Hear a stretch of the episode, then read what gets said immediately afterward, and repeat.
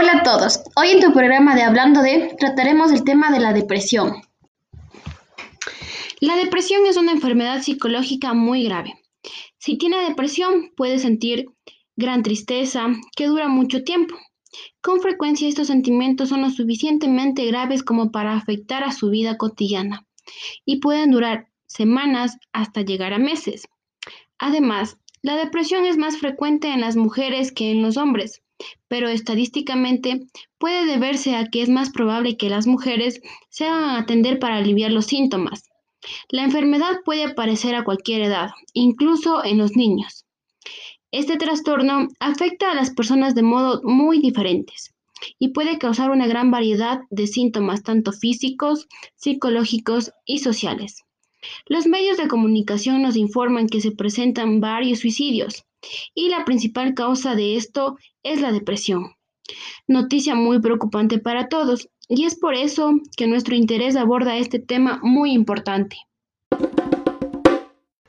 Bueno, continuamos con el tema de la depresión. La depresión puede ser definida como uno de los tipos de alteraciones de ánimo, con un grado variable de pérdida de interés o también dificultad para experimentar placer en las actividades habituales y está acompañado de diversos síntomas psíquicos como la tristeza, alteraciones de concentración, memoria, entre otros. Es considerado como un dolor que afecta a millones de personas provocando un gran desequilibrio emocional, infiriendo en la vida cotidiana, perjudicando las relaciones sociales e incrementando el riesgo de enfermedades físicas y algunas veces hasta induciendo al suicidio. Esta patología es difícil de eliminar, Muchas veces la gente trata de evitar los sentimientos desagradables, la fatiga, la apatía y la desesperanza, solo para cambiar siéndose frustrados e impotentes. Existen varios tipos de depresión. Bueno, te mencionamos cuáles son estos. La depresión reactiva, que son las respuestas a una situación estresante. Por ejemplo, ser despedido del trabajo. También existe la depresión endógena, o unipolar, que infiere con la capacidad de trabajar, estudiar, dormir y disfrutar de las actividades que antes eran placenteras. La distimia, que es menos grave, incluye síntomas crónicos a largo plazo. El trastorno bipolar se caracteriza por los cambios de estado drásticos y también la depresión psicótica, que se ve reflejada por delirios y alucinaciones. Las causas más comunes de la depresión son el estrés, presencia de una enfermedad física, administración de algunos fármacos y la pérdida de interpersonales, las pérdidas interpersonales. Ya los síntomas psicológicos de la depresión son la tristeza, pensamientos negativos, vacíos emocionales, pérdida de interés e inclusive ideas suicidas. Como síntomas físicos se presentan problemas de sueño, como el concilio de sueño, aumento o disminución del apetito y aumento o disminución del peso.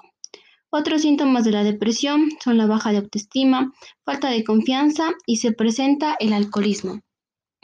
La depresión afecta también a los niños. Su falta de madurez los hace más vulnerables y no siempre saben describir lo que sienten. Y de igual manera, presentan síntomas como el llanto excesivo, encontrarse aburrido la mayor parte del tiempo, la falta de energía, pérdida de interés en sus actividades favoritas, entre otras. Se puede presentar depresión en adultos mayores y como consecuencia de esto no siempre reciben el tratamiento adecuado.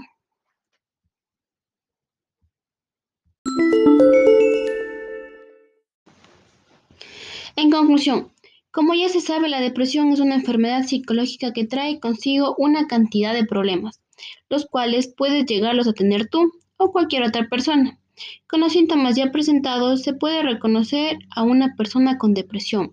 Si usted cree tener alguno de estos síntomas, consulte con un profesional, ya que es una etapa muy difícil de sobrellevar y muchas de las veces no se sabe cómo actuar ante esta.